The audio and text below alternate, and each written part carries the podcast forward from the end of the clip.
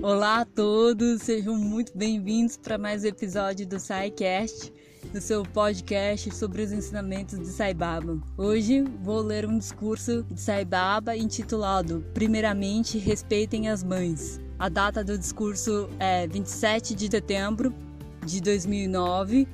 Aconteceu na ocasião do Dassara, em Prashanti Nilayan.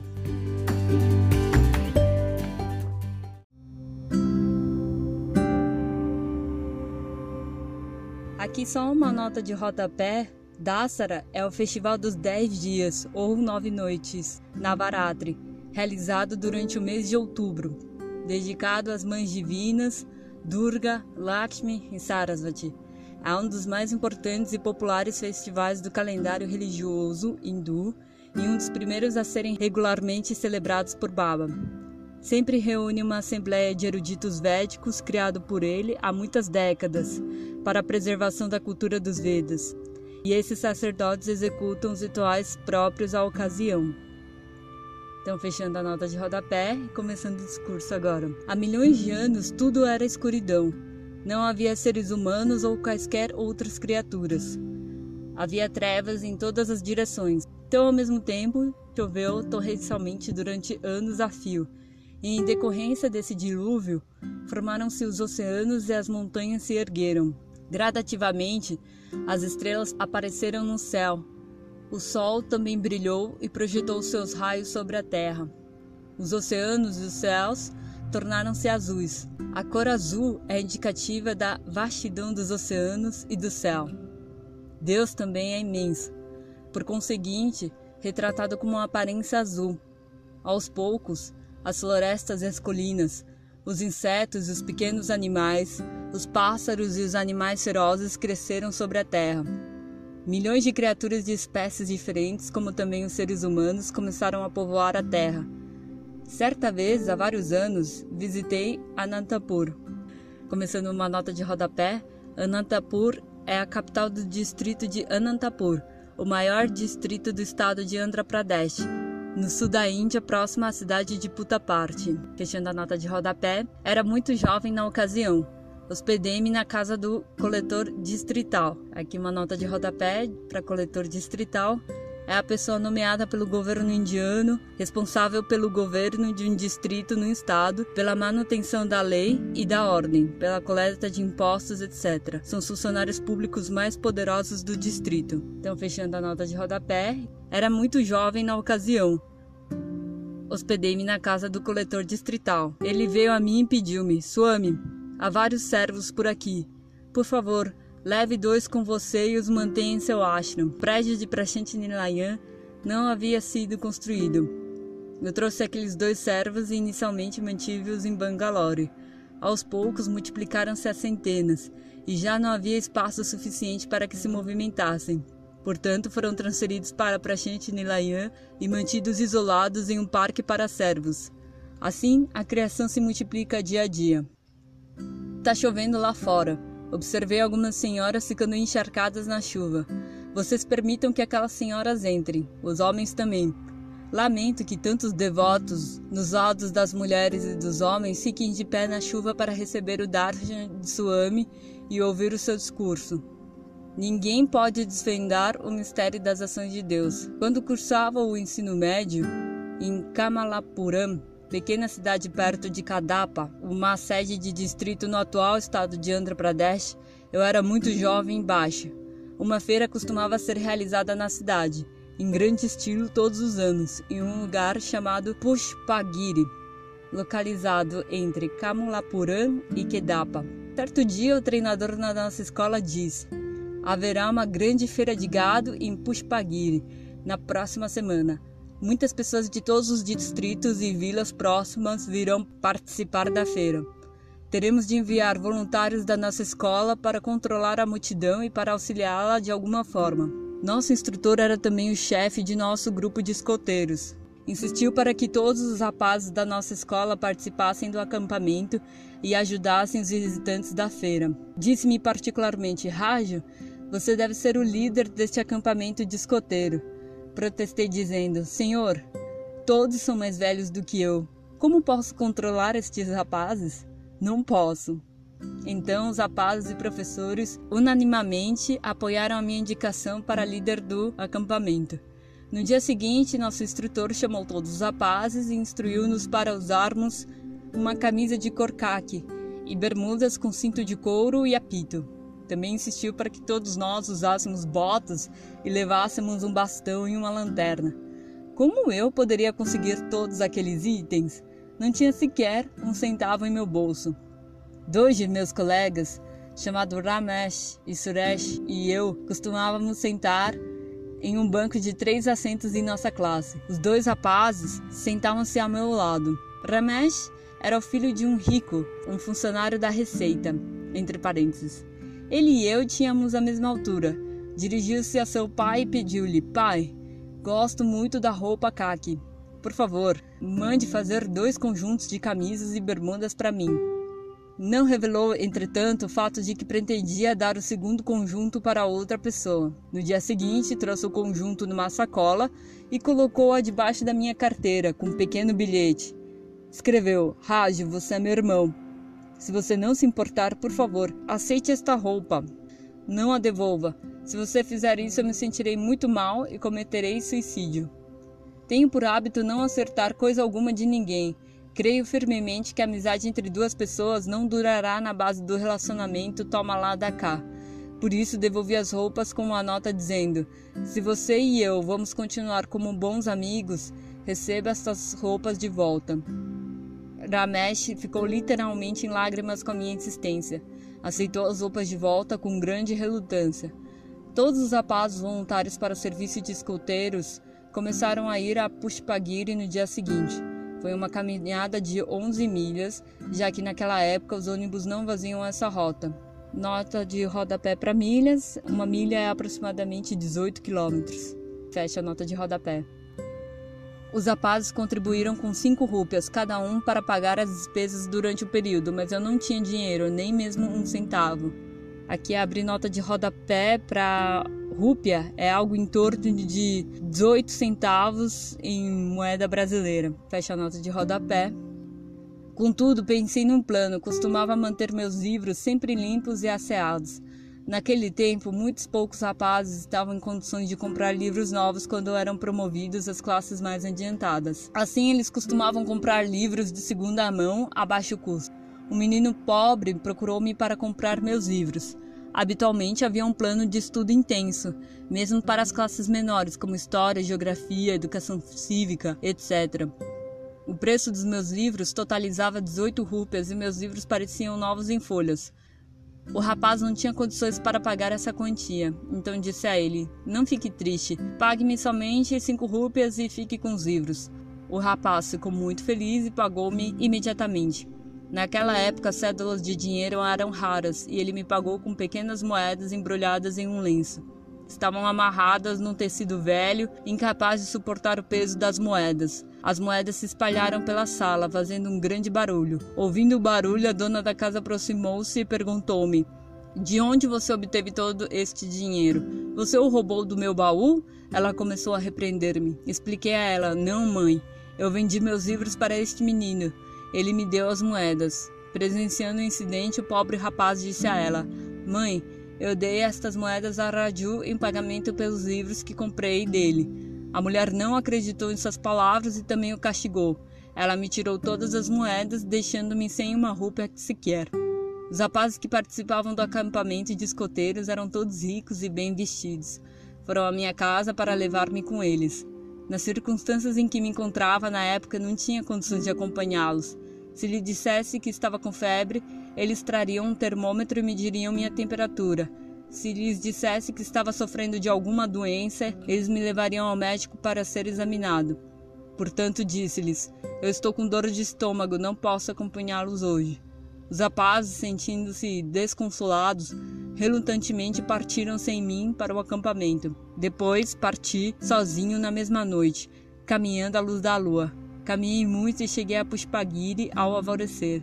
Estava muito cansado. Após uma caminhada de 11 milhas, estava com fome e com sede. Queria lavar minhas mãos e a boca e procurei por água. Não havia água por perto. Próximo havia um tanque de alvenaria em que armazenavam água para banhar vacas e búfalos. A água estava muito suja. Sentindo-me desamparado, lavei o rosto com água suja e tomei dela um pouco para aplacar minha sede. Percebi então que alguém havia esquecido um pacote de bires, cigarro de palha e uma moeda de um ana sobre o tanque. Ana, abre parênteses, antiga moeda indiana usada até 1960. Uma ana equivale a 1 sobre 16 avos da rúpia, fecha parênteses. Os cigarros, é claro, não tinham utilidade para mim. Assim joguei-os fora. Peguei a moeda de um ano e troquei-a por quatro moedas menores, botus. Nota de rodapé para botus, a antiga moeda usada até 1960.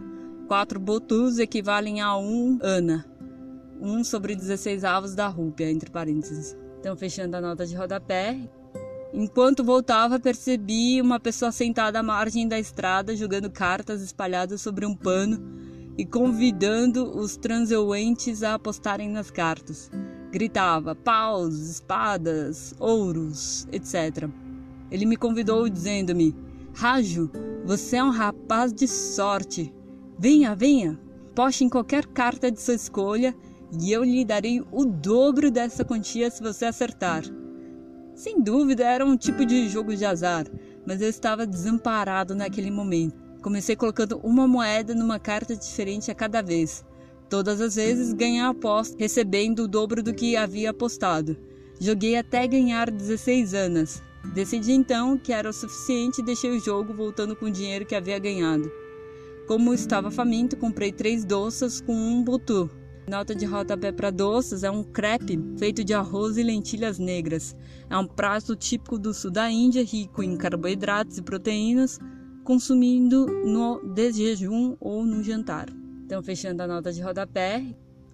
Naquela época, cada doce estava à venda por um damid, entre parênteses, um terço de um butu. Damid, uma nota de rodapé, é a menor das antigas moedas indianas usada até 1960. São necessários 192 damides para se ter uma rúpia. Fechando a nota de rodapé. Assim comi, assim consegui comer doças com dois butus por dia. Apesar de realizar normalmente as minhas atividades exatamente como qualquer um dos outros rapazes, estava consciente bem no fundo de meu coração do fato de que apostar jogo de azar era uma prática ruim e de que eu não deveria ter recorrido a ela. Conheci a história de Dharmaraja, que no Mahabharata perdera tudo, inclusive sua esposa, seus irmãos e seu reino. Nota de rodapé para Mahabharata é um dos dois maiores épicos clássicos da Índia, juntamente com Ramayana. Conta a história do povo indiano, Bharatya. Então, fechando a nota de rodapé. Ao final do acampamento de escoteiros ainda tinha um botu, Comprei alguns doces, frutas, flores, cuncum e algumas pulseiras para minha cunhada. Abre parênteses para cuncum ou kunkugama, como é chamado no estado de Tamil Nadu, é um pó feito de açafrão da Índia que se acrescenta um pouco de limão galego, o que muda sua cor amarela e dourada para vermelho bem forte. Um ponto na testa feito com cuncum é um símbolo auspicioso. Então, fechando a nota de rodapé. E algumas pulseiras para minha cunhada. Se chama Rádio, o irmão mais velho deste corpo que saiu para um curso de treinamento para professores e já estava de volta. Tão logo entrei em casa, percebi que ele estava desenhando linhas no caderno com a ajuda de uma régua de madeira. Estava muito zangado porque sua esposa tivera de pegar água durante a minha ausência de três dias e, devido a isso, estava muito cansada. Quando ofereci a ela os doces e as frutas que trouxera de Pushpagiri, jogou-os no chão. Ela se recusou a aceitar até mesmo Kunkun, que é um sinal auspicioso. Seixa Marádio estava furioso após esse incidente. Pegou a régua em suas mãos e bateu-me no antebraço, partindo-a em três pedaços. Minha mão ficou inchada. Não contei o acontecido a ninguém. Eu mesmo amarrei uma bandagem feita com um pano molhado sobre a mão inchada. No dia seguinte, o filho de Seixa Marádio faleceu. Ele enviou um telegrama para o pai vir imediatamente. Naquela época não havia posto de correio ou de telégrafo em Putaparte. Os telegramas eram enviados a Bukapatnam e de lá um mensageiro o levava até Putaparte. Peda Venkama Raju, o pai deste corpo, costumava ir a Bukapatnam regularmente para adquirir itens necessários na feira da aldeia. Viu o telegrama ali e imediatamente correu para Kamalapuram. Primeiramente, conversou com os membros da família e depois perguntou por que minha mão estava inchada e enfaixada. Tentei justificar habilmente o incidente como algo insignificante e disse-lhe que havia batido acidentalmente numa porta em casa e que nada de sério havia acontecido. A dona da casa vizinha interveio e informou a Peda Venkama Rádio: Senhor, não é um incidente isolado. Seu filho mais velho bate no rapaz todos os dias. Ficamos muito penalizados em observar o seu sofrimento. Seixas Marádio costumava ficar muito zangado comigo, pois sua esposa tinha o hábito de reclamar de mim diariamente, dizendo que eu não realizava esse ou aquele trabalho, etc. Minhas tarefas diárias na casa incluíam aquecer a água para o banho, preparar o café de manhã cedo para Seixas Marádio e sua esposa, fazer pequenos trabalhos na casa e, o mais importante, buscar água potável pela manhã e à tarde em um canal situado a certa distância da casa. Para terminar todo esse trabalho a tempo de ir às aulas dentro do horário, tinha de levantar-me de madrugada, isto é, por volta das três horas. Apesar de toda essa agenda apertada, era muito feliz, porque o povo da aldeia tinha boa índole e amava-me muito. Diariamente costumavam perguntar afetuosamente pelo meu bem-estar. Gostavam muito de ouvir-me cantar. Quando fui a Pushpagiri participar do acampamento de escoteiros, toda essa rotina de trabalho foi interrompida. Apesar dos vizinhos terem muita consideração por mim, pelo meu árduo trabalho e boa índole, as pessoas da família de Maharaj não puderam tolerar minha ausência e a quebra da rotina diária. Costumavam gritar comigo caso me atrasasse ao trazer a água do canal. Naturalmente ignorava os gritos e levava meu trabalho adiante pacientemente como sempre. Grihan Abai, entre parênteses o pai de Swami, informou-me Naquela noite que precisava sair para atender a uma necessidade fisiológica, não havia luz. Tudo estava escuro. Eu segurava uma pequena lâmpada de querosene em uma das mãos e uma jarra com água na outra, e o acompanhei a um local isolado. Coloquei os objetos no chão e tentei voltar, mas ele segurou minha mão e disse-me muito aflito: Sátia, alguma vez bati em você em todos esses anos? Você tem suportado tanto sofrimento nas mãos dessas pessoas aqui Deixe essa casa. Venha, vamos partir para nossa aldeia amanhã cedo. Aqui tem uma nota de rodapé para Griham Abai. Também em alguns dialetos do Telugu, a palavra ama é usada para mãe e aba ou aya para pai. Carinhosamente, também pode ser usado amai, é usado para mãe e abai para pai. Swami costuma falar dos pais deles com essas palavras. Griham Abai e Griham Amai, desde que ele saiu de casa dos pais para iniciar o trabalho espiritual, já que ele havia renunciado aos relacionamentos físicos e parentescos, mas referindo a sua mãe como Griham Amai, mãe de seu corpo físico, e o pai como Griham Abai, pai de seu corpo físico. Então, fechando a nota de rodapé, Tentei acalmá-lo dizendo: Não é oportuno para mim deixar a casa agora, especialmente quando eles estão imersos em sofrimento pela morte do filho. Por favor, vá primeiro, eu irei depois. Logo após, Grihan Abai partiu para Potaparte muito relutantemente. Chegando a casa, informou a Grihan Amai, a mãe de Suami, sobre a situação em que me encontrava. Ela não conseguiu conter a sua angústia e chorou por minhas dificuldades. Disse a Grihan Abai: Sati é um ótimo rapaz, jamais bati nele. Agora me dei conta de que Seixa Marad bate nele frequentemente, dando ouvidos aos comentários dos outros. Não posso mais suportar isso.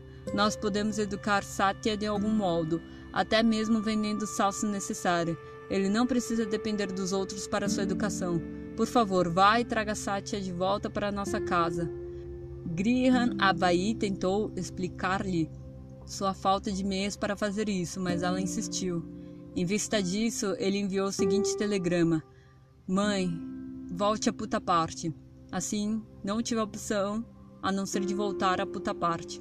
Naquela época havia um comerciante de nome Kote Subana em Kamalapuram, que vendia o famoso tônico infantil chamado Bala Bhaskara. Deu-nos algum dinheiro para a nossa viagem a puta parte já que nem eu nem Grihan Abai tínhamos dinheiro. Chegamos a Anantapuram com grande dificuldade. Em Anantapur havia a família de um advogado que eram boas pessoas. Toda a família era devota de Swami. Convidaram-nos para almoçar em sua casa. Almoçamos com eles e finalmente retornamos a Puttaparthi. Assim que entramos em nossa casa, Grihan Amai segurou minha mão e perguntou-me: Ainda está inchado? Está doendo? Depois aplicou vários remédios caseiros, incluindo um de farelo de arroz, sobre a parte afetada e fez massagens com água quente. Pobre senhora! Tentou tudo que podia para deixar-me alegre. Todos ao meu redor choraram ao ver minha mão inchada. Disse-lhes: Não há nada a temer, tudo está curado. Desde então, decidi ficar em Putaparte permanentemente. Seixa Murad veio visitar-nos durante os feriados.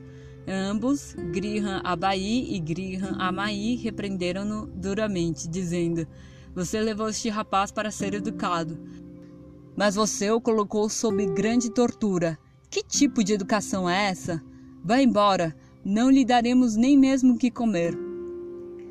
Depois disso, Seixa Murad foi transferido para Uravokonda, Levou-me com ele para que eu fosse admitido na escola secundária. Lá havia bons professores, especialmente Sri Tamiraju, além de outro chamado H.S. Ramana, que nos ensinava inglês. Gostava tanto de mim que costumava levar-me para sua casa. Não só esses dois, mas todos os nossos professores tinham grande afeição por mim, pois eu era um bom cantor e tinha uma voz melodiosa. Certo dia colocaram-me no palco durante uma apresentação e pediram-me para cantar uma canção. Cantei a seguinte canção: Pegue qualquer legume de sua escolha, o preço é de apenas um ana. Leve berinjelas, elas são muito saborosas. O poço era profundo e foi difícil tirar a água. Assim também a vida em Uravokonda era difícil de esquecer. Poema em Telugu. Uravokonda é uma vila no distrito de Anantapur, no estado indiano de Andhra Pradesh. Então, fechando a nota de rodapé, todos os professores apreciaram a canção e felicitaram-me por cantá-la. Mais tarde, eles me pediram que cantasse a oração diária na reunião da escola. Cantei assim: Momento a momento, sou ao toque de seu clarim, ouvindo suas magnânimas palavras, os hindus, os budistas, os janistas, os parsis, os muçulmanos e os cristãos. Venha ao seu trono de leste a oeste, fazendo uma guirlanda de amor. Saudações àqueles que unem toda a humanidade. Saudações àqueles que encontraram o destino de Bharat. Saudações a você, saudações a você. Essa era a nossa prece que eu costumava cantar diariamente na reunião da escola. Os professores de nossa escola ficavam de pé ao meu lado durante a reunião e derramavam lágrimas de alegria diante de meu melodioso canto. Eu realmente possuía uma bela voz. Certo dia, anunciei às pessoas próximas que chegara o tempo de deixar a escola, bem como a casa iniciar minha missão de aliviar o sofrimento da humanidade. Revelei minha verdadeira natureza da seguinte forma: Saibam que sou Sai em verdade. Rejeitem os seus relacionamentos mundanos. Desistam de seus esforços para conter-me. Os apegos mundanos não podem restringir-me. Nenhum deles, nem mesmo os grandes, podem segurar-me. Poema Intélogo. Todos choraram copiosamente, incapazes de suportar a separação de mim. O diretor da nossa escola, Lakshmipati, declarou feriado esse dia. Todos, inclusive os professores, estudantes e o público, ficaram muito tristes com a minha decisão de deixá-los. No dia seguinte, um rapaz muçulmano foi solicitado a subir ao palco para cantar a oração. Ele também era um bom cantor e tinha uma voz melodiosa mas no momento que subiu ao palco, ficou muito emocionado, chorou incontrolavelmente, incapaz de suportar a separação de mim. Sentou-se expressando sua incapacidade de cantar a oração. Canto diário da prece foi interrompido daí em diante. Em seu lugar, o diretor da escola passou a dizer algumas palavras e a concluir. Desde então abandonei os estudos. Quando interrompi os estudos, estava somente na oitava série, mas as pessoas mais próximas admiravam-se de minha erudição e pensavam que eu poderia ter obtido algum diploma. Costumava escrever poesia e mantinha-me afastado das pessoas. Usualmente mantinha silêncio. Mesmo quando estava em casa, mantinha a mesma atitude.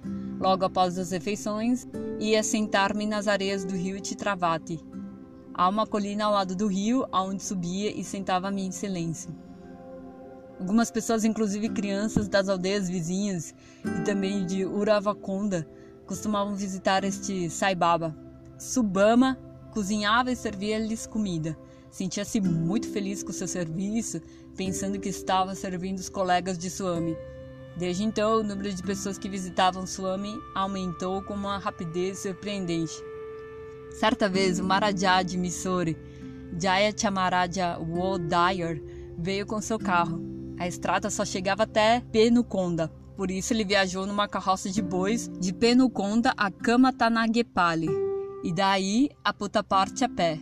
Ele argumentou comigo: Swami, por que você se coloca em dificuldades residindo em Puttaparte? Por favor, venha para Mysore. Construirei uma grande mansão para você. Disse-lhe: a árvore deve crescer no mesmo lugar onde nasceu. Se ela for retirada e transplantada para outro local, não crescerá. Esta árvore também deve crescer no mesmo local onde nasceu. O Maharaja era um grande devoto.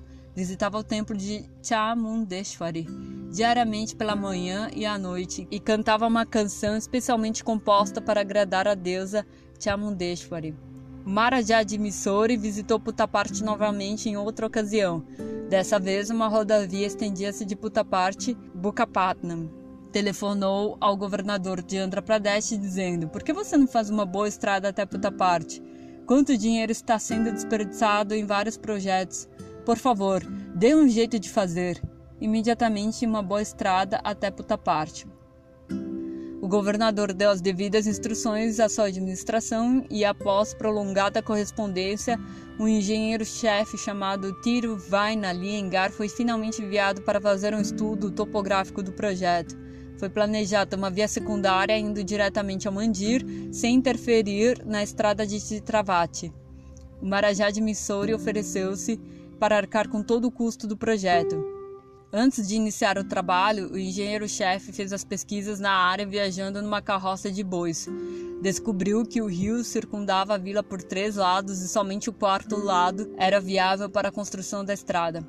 Permaneceu por três ou quatro dias ali e chegou a Mandir por aquela via, numa carroça de bois.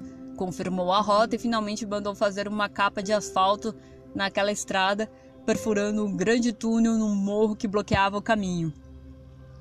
Finalmente ficou pronta uma estrada direta para o Mandir em Puttaparte, sem passar pelo rio Chitravati. Terminada a estrada, muitas pessoas, inclusive Rajas e Marajas com suas famílias, começaram a visitar Puttaparte.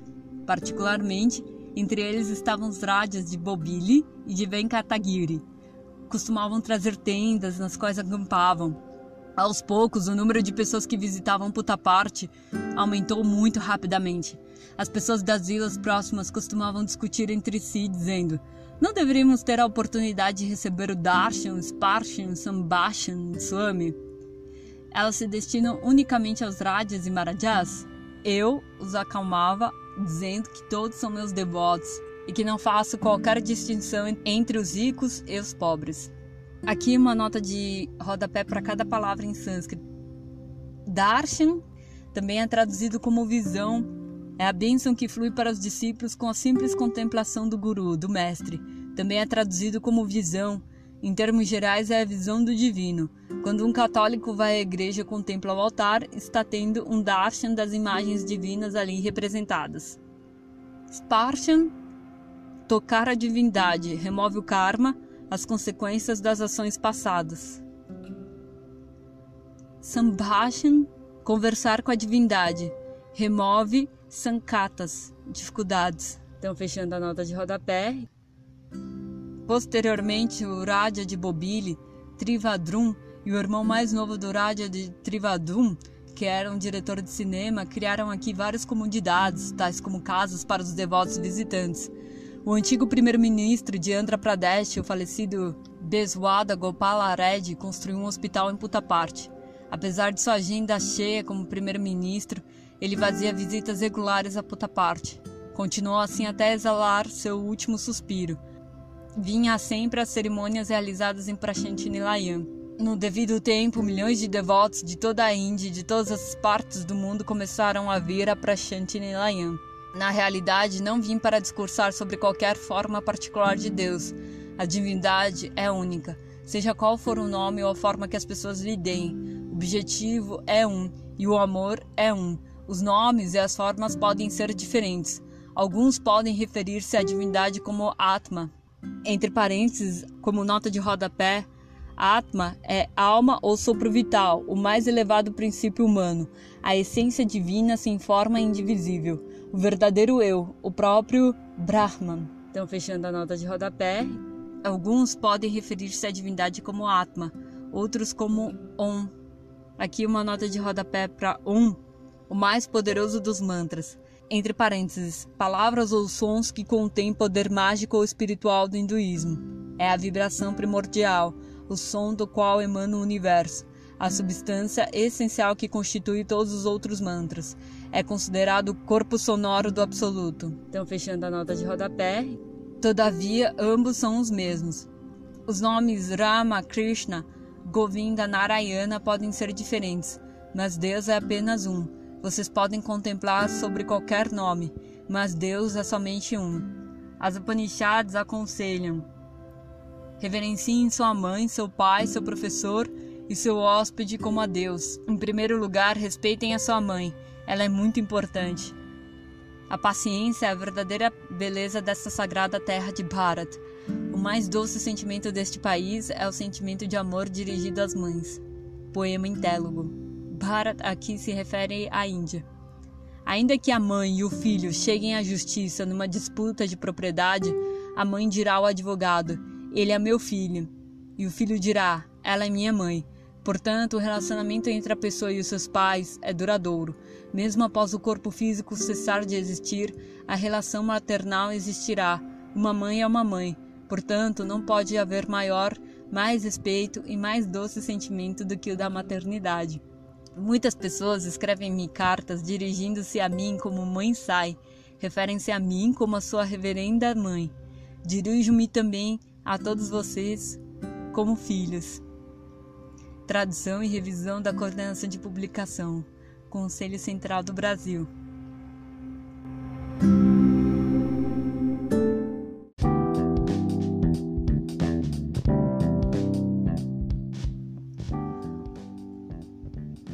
Bom, pessoal, é isso. A leitura termina por aqui. O link do discurso ele vai estar na descrição do episódio, caso queiram acessar. Muito obrigada, um abraço e até a próxima. Jay Sairan.